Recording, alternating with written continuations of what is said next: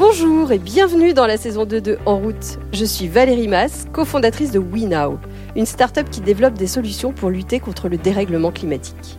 Parce que oui, chez WeNow, nous croyons fermement qu'il est encore possible d'enrayer ce réchauffement. À condition qu'on s'y mette tous, maintenant. Alors chaque semaine, je vous emmène donc rencontrer des scientifiques qui explorent de nouvelles voies, des entrepreneurs, des dirigeants, des personnalités qui ont choisi de se retrousser les manches et qui agissent à leur niveau.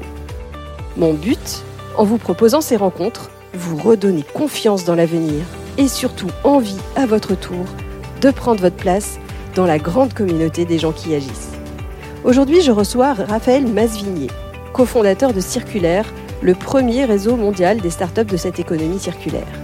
Ancien d'Airbus, en 2013, il décide de faire un tour du monde de deux ans avec son ami Jules Coignard pour découvrir 150 initiatives solidaires un peu partout dans le monde.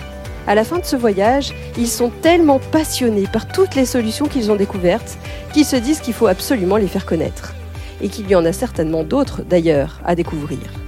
Ils décident de fonder Circulaire pour référencer le plus grand nombre de solutions et les faire connaître en particulier auprès des grands groupes afin d'accélérer la transition. Avec Raphaël, nous allons parler d'économie circulaire, bien sûr, de changement de comportement, de belles histoires qui donnent des raisons d'être positifs pour l'avenir de notre planète. Vous êtes prêts à changer votre vision du monde? Alors, en route. Bonjour Raphaël. Bonjour Valérie. Merci beaucoup d'avoir accepté de répondre à cette interview. Alors, pour commencer, euh, est-ce que tu peux nous présenter ton parcours? Avec plaisir. Donc, moi, je m'appelle Raphaël, j'ai 33 ans, je suis euh, originaire de Clamart, de la banlieue parisienne. J'ai étudié euh, en France, en Angleterre et au Brésil. Et je suis euh, depuis tout jeune un passionné de l'environnement. Et donc, j'ai commencé dans ma carrière, j'ai commencé ma carrière dans un secteur un peu éloigné de tout ça, parce que je suis allé chez Airbus. À l'époque, j'étais assistant du CEO, tout d'abord au, au, Brésil, puis au Mexique. Et au Mexique, j'ai rencontré mon ami et associé euh, Jules Coignard, et c'est avec lui que j'ai fondé euh, Circulaire, qui aujourd'hui est un réseau international de start-up de l'économie circulaire, avec lequel euh, on essaye d'accélérer la transition vers ce nouveau modèle économique. Alors c'est intéressant, tu nous dis que tu es passionné d'écologie et d'environnement depuis très longtemps. Qu'est-ce qui t'a fait basculer un du jour au lendemain. Est-ce que déjà c'est du jour au lendemain? Est-ce que ça a été un cheminement un peu progressif euh, de discussion avec euh, ton futur associé? Est-ce que c'est euh, tout d'un coup une révélation, un projet? Ça a été un cheminement progressif d'une part, euh, tout au long des études, c'était euh, l'application dans, dans, des associations engagées euh, dans l'environnement, ça a été des rencontres avec Al Gore, mais on a eu la possibilité de rencontrer aussi Mohamed Younous, qui est le père du microcrédit et qui nous parlait de, l'entrepreneuriat social et impact. Et ça, ça m'a particulièrement marqué aussi. Il y a des, des livres, Le Tour du, du, monde en 80 hommes, qui sont deux jeunes qui partent rencontrer ces entrepreneurs du changement. À l'époque, c'était vraiment très innovant. Aujourd'hui, ça se fait, ça se fait de façon assez assez euh, assez facile, mais à l'époque, il y a, 10 ans, c'était une vraie première et c'était un, un, véritable message d'espoir. Donc j'avais très envie de partir euh, faire un tour du monde au début euh, sur les projets impact, mais avant de faire ce tour du monde, j'avais envie d'avoir une expérience professionnelle. Et, et donc ce, cette idée de tour du monde, elle a toujours été présente euh, et elle était alliée d'une envie de rencontrer des entrepreneurs du changement. Et donc, dans un premier temps, comme je disais, j'ai, je, j'ai suis rentré dans, des, dans deux grands groupes, en fait, au tout départ chez EDF, qui, euh, bah, qui visait à promouvoir les énergies renouvelables au Chili, en Amérique latine et, euh, et au Brésil. Et donc, ça m'a permis de, mettre un premier pied dans cette thématique environnementale, climatique, mais d'un point de vue grand groupe. Et ensuite, euh, j'étais amené à travailler chez Airbus. Et là, j'ai vu euh, l'envers du décor et aussi euh, l'envers de, de l'industrie aéronautique qui est, qui est un vrai calvaire pour, pour le climat. Et donc ce tour du monde de l'économie circulaire, est-ce que tu peux nous raconter Qu'est-ce que tu as découvert? Quelles sont les initiatives qui t'ont un peu marqué? Alors ce tour du monde déjà ça a été euh, ça a été une rencontre avant tout. Quand je suis arrivé euh, chez Airbus au, Mexique euh, j'ai rencontré donc Jules mon associé qui lui aussi travaillait au sein de cette organisation. Il était responsable de la supply chain et très rapidement le, courant est très bien passé. On avait la même envie d'entreprendre les mêmes passions. On est deux passionnés de surf et la même envie de s'engager et on se retrouvait pas forcément dans les valeurs de l'entreprise. Donc on a continué à, travailler, on était en VIE à l'époque et on savait que notre contrat arrivait à échéance au bout d'un an et on s'est dit bah pourquoi pas se lancer dans la dans, dans un projet de création d'entreprise, mais avant de créer cette entreprise, aller voir toutes les solutions qui existent partout dans le monde pour comprendre euh, quels sont les besoins des entrepreneurs du changement et pouvoir nous créer une structure qui pourrait les accompagner. Et donc, euh, en étant chez Airbus, euh, notamment à la fin de notre VIE, on faisait, on continuait à travailler, mais on travaillait aussi sur sur ce tour du monde. On interviewait des experts à travers le monde pour savoir si ça valait le la peine de partir faire un tour du monde des solutions. Et au début, une des thématiques qui nous plaisait, c'était la pollution plastique et la pollution des océans. Donc on a commencé à identifier plein d'acteurs partout dans le monde qui avaient des solutions sur ce sujet-là. Et euh, au bout d'un moment, on a un appel avec l'IFREMER, un spécialiste euh, de l'IFREMER qui est euh, un institut spécialiste sur les océans et qui nous dit votre projet est intéressant, mais en fait 80% des déchets des océans proviennent des continents, donc vous attaquez un peu au mauvais sujet. Et, et, donc ça nous a amené à repenser notre projet. Et entre-temps, on a eu un appel avec l'Institut de l'économie circulaire qui nous a présenté cette notion d'économie circulaire. Et l'économie circulaire, on pourra y revenir, mais l'idée c'est d'utiliser intelligemment les ressources naturelles et mettre en place des solutions pour vivre dans un monde sans déchets. Et là, ça a été, euh, ça a été une véritable révélation. On a transformé notre projet. Au lieu de faire un focus sur euh, la pollution euh, des océans, faire un focus sur l'économie circulaire, qui, il y a encore quelques années, n'était pas tant connu que ça.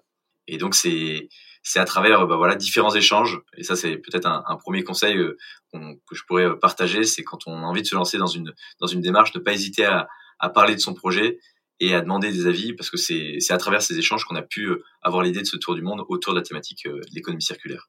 Et alors, comment vous avez été euh, justement référencer les différents projets? Vous êtes parti un peu à l'aventure. Vous aviez prévu les différentes rencontres que vous avez faites?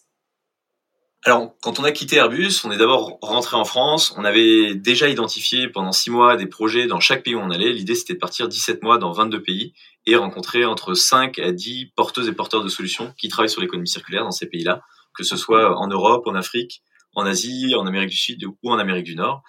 Et euh, en rentrant en France, on a aussi fait des partenariats avec euh, des associations, des organisations qui étaient engagées en, pardon, engagés dans l'économie euh, circulaire ou l'économie sociale et solidaire, comme Ashoka, comme Make Sense, et ça nous a permis d'identifier en amont les projets que qu'on pouvait euh, aller voir.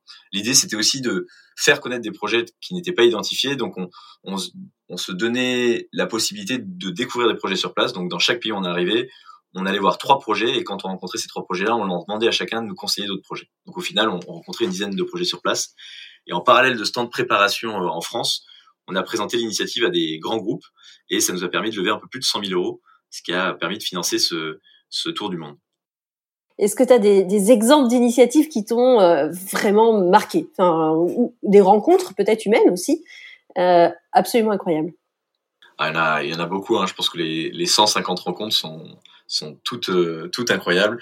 Des projets qui m'ont marqué, bah, je pense que un des premiers projets très marquants, ça a été au Maroc on a rencontré euh, l'association euh, Orange Bleu Maghreb qui travaille sur euh, la permaculture. La permaculture, c'est comment créer une agriculture régénératrice et qui va séquestrer le carbone et permettre aux écosystèmes naturels de se développer de façon la plus saine.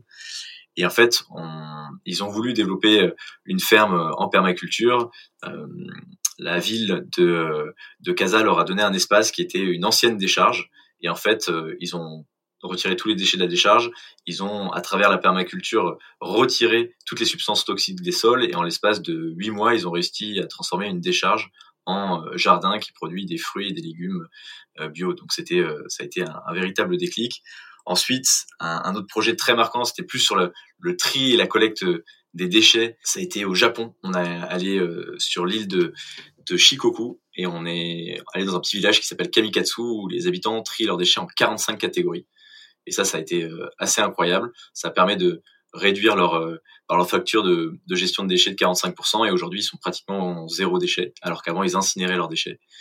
Et puis, euh, pour parler des rencontres, il y a deux rencontres qui nous ont marqué plus particulièrement que, que d'autres. C'est celle avec Claire Janiche, qui est une spécialiste du biomimétisme. Donc, le biomimétisme, c'est comment je m'inspire de la nature et je réplique les solutions proposées par la nature au sein de mon entreprise pour avoir un impact positif. Et là, ça a été été assez incroyable. On se baladait dans la forêt avec elle et elle nous expliquait comment le processus de photosynthèse pouvait être réutilisé pour produire de l'énergie durable et ainsi de suite. À chaque fois, c'était voilà, c'était ça a été un grand moment. Et puis on a rencontré un monsieur qui s'appelle Gunther Paoli, qui est le père de l'économie bleue Et, et lui, c'est quelque chose, c'est quelqu'un de très inspirant. Il, a des experts un peu partout dans le monde. Et il monte des projets autour de l'économie durable, circulaire. Et, et c'était c'était assez incroyable de le rencontrer aussi.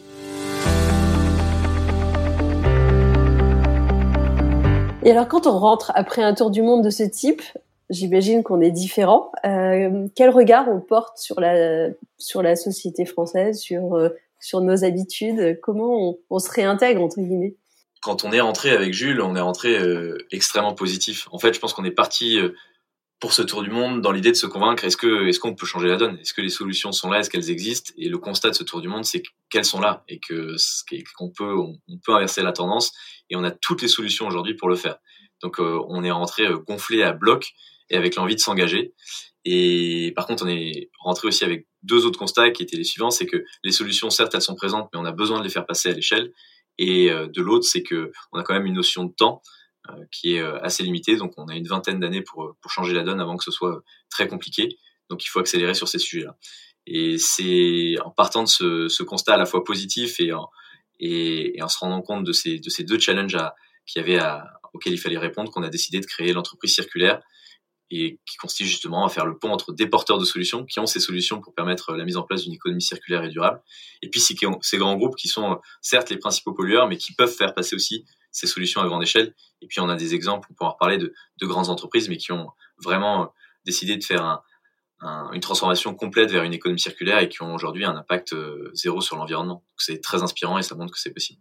Alors c'est top, ça, ça, me permet de faire la transition. Euh, il y a souvent un amalgame qui est fait euh, entre économie circulaire, économie locale, ESS. Est-ce que tu peux peut-être réexpliquer un peu les différences entre ces, ces différentes Bien sûr. appellations? L'économie circulaire, si on devait la définir de façon très simple, c'est comment utiliser les ressources de manière intelligente pour vivre dans un monde sans déchets et pour pourquoi on parle d'économie circulaire? Parce qu'aujourd'hui, on est dans une économie dite linéaire où on prend les ressources naturelles, on consomme et on jette. Sauf que cette économie linéaire, elle est issue de la révolution industrielle. À l'époque, on était parti de deux postulats de base. Le premier, c'est qu'on avait des ressources en quantité illimitée dans les sols, et de l'autre, que la Terre pouvait absorber l'ensemble de nos déchets. Or, aujourd'hui, on sait que c'est pas le cas.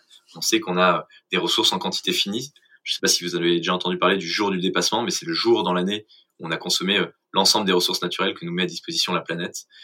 Donc euh, ce jour du dépassement, euh, bah, il, se raccourcit chaque année et aujourd'hui on consomme à peu près une planète 8. Donc, donc en fait les ressources s'amenuisent. Dans 20 ans il y aura plus d'or, dans 35 ans il y aura plus de cuivre, dans 70 ans il y aura plus de, de fer. Donc ça c'est quelque chose qui arrive. Et puis de l'autre côté il y a une production exponentielle de déchets. La Banque mondiale avait fait un rapport sur le sujet il y a quelques années qui disait que d'ici à 2050 si on continue à produire tel qu'on le fait aujourd'hui, la production de déchets devrait augmenter de 70% par an.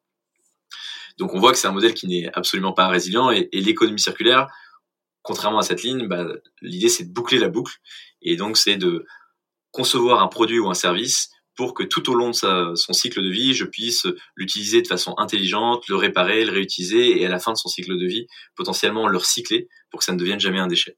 Donc c'est cette, cette économie-là, c'est l'économie circulaire. L'idée, c'est de boucler la boucle. la pierre angulaire de l'économie circulaire, c'est l'éco-conception. C'est comment je conçois un produit ou un service pour que ça ne devienne jamais un déchet. Et l'économie circulaire, le lien avec euh, l'économie sociale et solidaire, bah, elle peut être liée à cette économie sociale et solidaire. L'économie sociale et solidaire, c'est une économie qui euh, vise à réduire euh, certaines inégalités, à avoir un impact social. Et on a vu beaucoup de projets d'économie circulaire qui avaient aussi cette fibre sociale et solidaire, notamment dans les pays du Sud, parce que l'économie circulaire ne, ne, peut pas se faire euh, au détriment de d'impact social et je pense que c'est de plus en plus aussi le, le, cas en France. Donc c'est deux économies qui ne sont pas forcément semblables mais euh, très souvent euh, imbriquées. Et alors, ce que, ce que tu disais tout à l'heure sur le Japon est hyper intéressant. Ils, trient leurs déchets sur 45 points, donc c'est 45 points à connaître. Ça veut dire des changements de comportement et ça veut dire un travail sur soi. Euh, je crois que un de tes angles de travail avec Circulaire, c'est justement de changer ses comportements. Comment tu agis pour qu'un collaborateur, un individu, euh, adopte ce comportement plus responsable, qui est souvent un effort qu'on lui demande, alors qu'il a l'habitude de faire aucun de ces efforts-là. Hein. Euh, on a pris l'habitude avec des, objets jetables de les jeter. C'était tellement plus simple. Euh, là, il va falloir revenir à quelque chose qui est peut-être différent, où il va falloir soit trier, soit réutiliser, soit justement réparer. Comment on facilite ce passage à l'économie circulaire côté, euh, côté utilisateur? Alors c'est une très bonne question. Je pense qu'il y a déjà il y a un, terreau plutôt fertile au, changement de comportement. Je pense qu'il y a une vraie quête de sens et une, une prise de conscience qui, euh, qui, a, qui a vu le jour. Là, je, je parle principalement de la France. En 2019, c'est devenu euh, l'environnement est devenu la, la, première préoccupation des Français devant le pouvoir d'achat. Donc il y a quand même euh, ce, ce, terreau fertile, le fait qu'il y ait eu aussi cette cette pandémie et qu'on ait fait le lien entre cette pandémie, cette pandémie et puis les activités humaines sur l'environnement. Ça, je pense que ça ça a aussi réveillé chez pas mal de personnes cette envie de, de passer à l'action, de changer, mais souvent, euh, ça demande ce changement demande des efforts et, euh, et c'est pas forcément euh, très simple de le faire. Alors ce qui euh, on va avoir plusieurs types de personnes. On a des, gens qui sont intimement convaincus, qui, qui sont besoin de, changer la façon dont ils font les choses, et ça c'est très bien. Il y a des personnes qui sont moyennement euh, convaincues, et là ce qui est assez intéressant, c'est que de plus en plus de solutions qui sont ce qu'on pourrait dire user-friendly ou qui permettent aux gens d'être consommateurs ou même d'être tout simplement citoyens dans l'acte de consommer euh, bah, ces solutions se mettent en place et ça permet euh, à tout à chacun de passer à l'action. Donc là, j'ai en place des applications comme Yuka qui permet de voir l'impact ou les, euh, problématiques environnementales liées aux produits que vous consommez, que ce soit fruits, légumes, euh, cosmétiques, des applications comme Too Good To Go qui, même si vous vous n'avez pas forcément envie de vous attaquer au, au gaspillage alimentaire, bah, pour l'intérêt économique et l'intérêt environnemental que ça génère, ça vous donne envie de passer à l'action. Tous ces petits outils, ça permet de faciliter la tâche. Et puis, il y a la dernière partie qui sont euh, peut-être des, personnes qui ne sont pas forcément encore convaincues, mais je pense que ce nombre-là euh, s'amenuise. Et là, il y avait un vrai besoin de, sensibilisation. Et je pense que c'est pas forcément en, faisant la morale qu'on pourra entraîner ces personnes, mais c'est plutôt en montrant l'exemple et en montrant les gains, euh, que ce soit euh, d'un point de vue personnel, d'un point de vue éthique, d'un point de vue financier, qu'on peut obtenir de ce passage, qu'on arrivera à les convaincre. Ça me fait souvent penser à, en fait à, au parallèle que je pourrais faire entre deux films qui avaient euh, ce qui était sur l'environnement et un avait très bien marché et l'autre n'avait pas forcément marché. C'est le syndrome du Titanic de Nicolas Hulot où là on avait une vision assez euh, euh, catastrophique du, du réchauffement, du changement climatique, du dérèglement climatique, et puis et qui avait été un, quelque part un flop. Et puis de l'autre, un film comme Demain qui était très positif et qui a su on va dire un peu galvaniser les, les foules autour de, de ce sujet-là. Donc c'est aussi la façon de communiquer. Euh, si on communique de façon un petit peu négative euh, sur euh, bah, ces problématiques climatiques, ces problématiques déchets, bah, on risque de, pouvoir entraîner que peu de monde. Alors que si on montre l'exemple, on est plutôt dans la communication dite positive et surtout on, on montre quels sont les moyens de passer à l'action. Alors là, on pourra entraîner le plus grand. Et alors, ce que tu fais avec Circulaire, on va peut-être revenir un peu sur Circulaire, c'est, tu disais le pont entre bah, ces solutions, les entreprises. Il y a une partie qui peut être prise euh, par les entreprises pour faciliter ce passage à l'action. Je pense à, par exemple, euh, ce, qui, ce qui est mis en place sur le vrac, euh, le fait de pas proposer, par exemple, de sac, enfin, qui, qui, qui fait réfléchir aussi. Euh, si on si on si on n'offre pas d'avance un sac à quelqu'un, il ne partira pas avec ce sac par juste habitude. Euh, comment les entreprises, comment tu travailles avec les entreprises justement pour qu'elles internalisent ces processus et qu'elles finalement elles prennent une partie de la complexité qui pourrait être chez le consommateur, mais qu'elles le prennent chez elles finalement dans leur process à eux? Et eh ben on s'est rapproché en fait d'entreprises modèles euh, dans ce, on s'est rapproché d'entreprises modèles dans ce dans ce sujet-là. Euh, justement, quand en rentrant du tour du monde, on a été contacté par ces grands groupes qui nous ont dit vous avez un réseau de solutions, nous on est page blanche sur l'économie circulaire, on aimerait bien pouvoir la mettre en place, et on sait pas forcément comment le faire. Et donc on s'est rapproché de d'entreprises comme Patagonia, qui est euh, une entreprise d'outdoor qui est très connue euh, sur tout ce qui est politique de développement durable, ou une entreprise comme Interface, qui est peut-être un peu moins connue. Ils font des dalles de moquettes mais aujourd'hui, ils font euh, un milliard de chiffre d'affaires et ils ont un impact euh, zéro sur sur l'environnement. C'est leur mission zéro qui a été mise en place par leur fondateur Ray Anderson en 1990. ils ont réussi à atteindre cet objectif en 2019 grâce à l'économie circulaire notamment. Et c'est en se rapprochant de ces organisations et en leur demandant comment ils avaient mis en place leur transition qu'on a compris les on va dire les facteurs clés de succès pour amener une organisation à se transformer et à être circulaire. En fait, ces étapes-là, elles sont assez simples. La première, c'est convaincre de la pertinence du business model. À la fois les comités de dirigeants, les COMEX, mais aussi collaboratrices et collaborateurs qui sont sur le terrain et qui font ce passage à l'action. La deuxième étape, c'est de créer un écosystème de partenaires avec lesquels je peux collaborer, des startups, des associations, des entreprises concurrentes ou non sur ces sujets d'économie circulaire. Et puis, une fois qu'on a sensibiliser ces personnes, engager ces personnes, créer un écosystème avec lequel de personnes avec lesquelles elles peuvent coopérer, bah, l'idée c'est de passer à l'action. Et donc là, il faut partir aussi du constat que c'est très compliqué d'être 100% circulaire. Aujourd'hui, aucune entreprise et même Interface, même Patagonia est 100% circulaire. Et l'idée c'est plutôt d'identifier une problématique précise liée à l'économie circulaire, donc l'éco-conception, fin de cycle de vie, euh, l'usage, la logistique et ainsi de suite, et mettre en place un projet pilote qui va créer une success story. Une success story, c'est une histoire à succès, c'est-à-dire que au bout de six mois, on a mené un projet qui a démontré l'impact environnemental et euh, l'impact économique que euh, a l'économie circulaire. Et c'est avec ces démonstrateurs-là qu'ensuite on arrivera à sensibiliser d'autres personnes et lancer d'autres projets et rentrer dans une boucle vertueuse. Génial. Et alors vous avez lancé ça quand? Vous en êtes où aujourd'hui? On a lancé ça en donc le tour du monde a eu lieu entre 2015 et 2016 on a de ce tour du monde est né euh, donc euh, l'entreprise circulaire en, janvier 2017 et aujourd'hui euh, on est une quinzaine, on a plusieurs bureaux, on a un bureau à Paris, un bureau à, Biarritz près de l'océan parce que c'est aussi notre notre passion. On accompagne un peu plus de 40% des entreprises du 440 sur ces sujets de l'économie circulaire et le constat est extrêmement positif au tout départ, quand on s'est lancé en, en 2017, on, travaillait surtout avec euh, des directions de la communication, de la RSE. Donc, euh, c'est aussi des directions qui n'avaient pas forcément euh, les moyens d'engager une véritable transformation au sein de l'entreprise. Et aujourd'hui, on travaille directement avec les COMEX de ces grands groupes. Et ça montre que le sujet est devenu une vraie réalité et qu'ils ont envie de faire cette, cette transition. Et s'ils ont envie de faire cette transition, c'est c'est pour pour plusieurs raisons. C'est pas forcément que d'un point de vue environnemental. Je pense qu'il y, a quatre moteurs qui font que ces, ces entreprises ont envie de s'engager dans l'économie circulaire. Le premier, c'est tout simplement le moteur business. On l'a vu euh, euh, au début de, de, notre échange, il y a de moins en moins de ressources, donc le prix des ressources est en train d'augmenter. Donc le fait d'avoir des modèles circulaires où je peux réutiliser ma ressource, bah, financièrement, ça peut être intéressant pour moi. La production de déchets, elle est de plus en plus pénalisée euh, fiscalement, donc ne plus produire de déchets, ça peut devenir intéressant aussi d'un point de vue financier. Donc il y a vraiment ce, ce moteur économique qui va de plus en plus driver les entreprises vers euh, cette économie circulaire. Il y a un autre moteur qui est le moteur législatif. Il y a dans les deux dernières années deux lois qui sont mises en place et qui poussent les organisations à mettre en place des, des systèmes circulaires, des systèmes durables et, vertueux. Donc il y a eu la loi AGEC en février 2019, qui est la loi anti-gaspillage pour une économie circulaire, qui a mis en place euh, des, euh, des, dates butoirs très précises pour la sortie du plastique à usage unique, sur la transparence euh, de l'impact des produits par rapport aux consommateurs. Et donc ça, ça oblige les entreprises à s'impliquer. Et puis on a une loi climat et résilience avec, avec le cabinet de, de Madame Pompili. Donc tout ça fait que ça, ça s'accélère. Et puis les deux, derniers facteurs, il y a, le fait que, en fait, il y a de fortes attentes de, la part des, citoyens, des citoyens qui peuvent être, qui ont été vus pendant très longtemps comme des, consommateurs. On en parlait ensuite de consommateurs, mais maintenant, on peut parler vraiment de citoyennes et citoyens. Le fait de consommer, c'est, un acte citoyen. Et j'aime bien l'expression qui dit euh, aujourd'hui on vote plus avec euh, sa carte bleue qu'avec sa carte électorale. C'est vrai que quand vous consommez, bah, vous validez ou non un produit. Donc si vous refusez de, consommer un produit qui, a un impact négatif, bah, c'est un message fort qui est envoyé à cette entreprise. Le dernier moteur, c'est la rétention des, talents.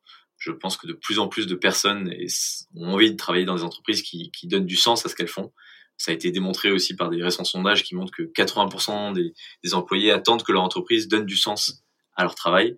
Et ça, c'est illustré à la fois par euh, des étudiants qui ont signé a quelque temps un manifeste pour un réveil écologique qui disait bah, on ne se retrouve plus dans les valeurs de, de ces grands groupes euh, qui n'ont pas euh, une vision euh, claire sur euh, le changement climatique, sur comment elles peuvent être actrices euh, d'une transformation plus durable. Et puis il y a aussi la, la, rétention des talents en interne. Il y a de plus en plus de personnes qui se posent des questions et qui décident de quitter certaines entreprises parce qu'elles ne se retrouvent plus dans les dans ces valeurs-là.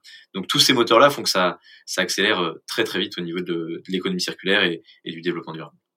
Au niveau euh, de, de, vos, euh, de vos activités, est-ce qu'il y a une ou deux euh, anecdotes que tu pourrais raconter qui t'ont frappé justement dans l'accompagnement d'entreprise et dans le changement de mindset euh, sur bah, comment je passe à l'économie circulaire, comment je, me sensibilise et, que je me transforme? Euh, Là, tout de suite, j'ai un événement qui me, qui me vient en tête, c'est ce qui s'est passé avec Decathlon. Donc on, on, on, a travaillé pendant pas mal de temps avec eux et on a commencé en faisant ce qu'on appelle des learning expéditions. Donc on amenait Decathlon rencontrer des startups ou des entreprises qui étaient engagées dans ces thématiques de l'économie circulaire pour montrer que c'était possible de le faire. Et on allait notamment à, à, Amsterdam parce qu'Amsterdam c'est le siège de, euh, européen d'interface, donc cette entreprise de moquette qui euh, aujourd'hui a un impact zéro sur l'environnement. C'est le siège de euh, Patagonia en Europe, c'est le siège de Fairphone, ce téléphone qui est modulable et, réparable. Donc c'est très inspirant. Et en fait, on a on a pu amener l'ensemble du Comex de, de Decathlon, rencontrer ces projets et notamment le, le PDG monde de, de Decathlon, Michel Abaléa. Sur l'ensemble des personnes qui venaient, certaines étaient plus ou moins convaincues et d'autres absolument pas. Et au bout de, de deux jours de rencontres et d'échanges avec euh, ces pionniers de l'économie circulaire, leur vision a, vraiment euh, drastiquement euh, changé. Et je me rappellerai de ce discours de, Michel Baléa à la fin de, ces deux jours devant l'ensemble de ses employés en, Hollande qui disait mais maintenant l'économie circulaire doit être au cœur de notre business model. Et il disait ça devant, l'ensemble de, ses équipes. Et, ça, c'est très fort quand on a un, grand patron qui, qui, dit ça et qu'on sent qu'il est sincèrement convaincu. On se dit, bah, en fait, oui, c'est possible. Et, et l'autre l'autre chose qui m'a marqué et, aussi qui, qui fait que les projets d'économie circulaire marchent en interne, c'est que quand on mène des projets euh, pilotes, pour que ça marche, il faut que les gens soient impliqués.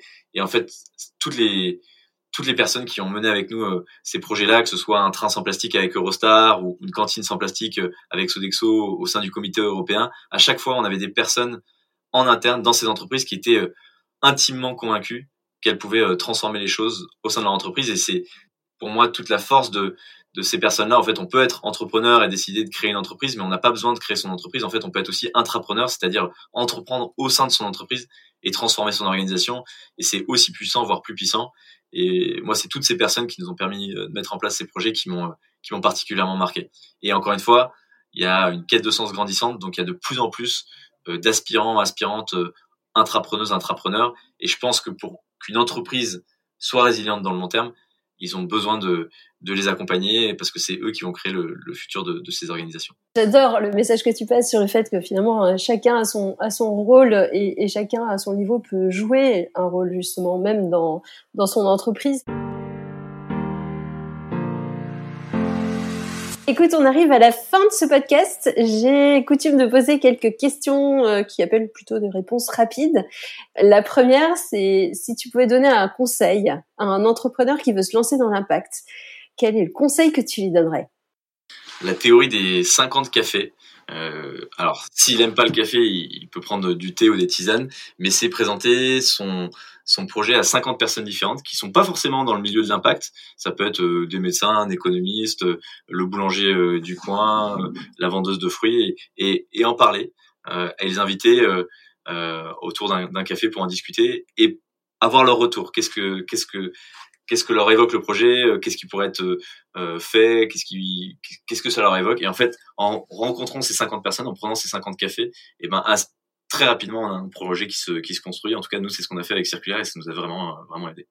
Génial. Quelqu'un qui te dirait, euh, mais en fait, tu aides des gros groupes euh, finalement à, euh, à, améliorer un petit peu leur impact, mais finalement à très petite échelle, quelques gobelets, qu'est-ce que c'est, etc. Il faut aller beaucoup plus vite. C'est un peu du greenwashing. Qu'est-ce que tu répondrais? Je dirais qu'on est tous dans le même bateau et qu'en fait la, transition elle doit être globale, on doit laisser personne de côté on n'a plus le temps en fait de, de faire chat, chacun dans son coin et donc il, faut bosser tous ensemble. Donc que ce soit grand groupe politique, citoyen, association, start-up, faut, faut tous y aller à 100%. Génial. Et ma dernière question, qui est pour le coup traditionnelle dans ce podcast, est-ce qu'il y a quelqu'un que tu aimerais entendre au micro de ce podcast? J'aimerais bien entendre euh, Tiffen de Couvi. Elle a mis en place une start-up qui crée des couverts comestibles et je trouve que c'est une solution qui, euh, qui s'applique euh, très bien euh, et qui justement permet de d'entraîner les gens dans une démarche euh, euh, durable de façon assez ludique et, et elle m'inspire et je trouve que ce serait intéressant de l'avoir dans ce podcast. Trop bien. Et eh ben challenge accepté. Merci Raphaël. Merci à vous. Merci Raphaël. Si cet épisode vous a inspiré, n'hésitez pas à le partager sur les réseaux sociaux ou à lui attribuer 5 étoiles sur votre plateforme de podcast préférée. C'est comme cela que le plus grand nombre pourra le découvrir. Et qui sait, vous serez peut-être à l'origine d'une nouvelle vocation? Vous pouvez également retrouver tous les autres épisodes sur notre site web www.wenow.com. La semaine prochaine, je recevrai Pierre-Emmanuel Saint-Esprit, le directeur de ZAC, l'entreprise leader en France de la seconde vie des produits électroniques. À la semaine prochaine!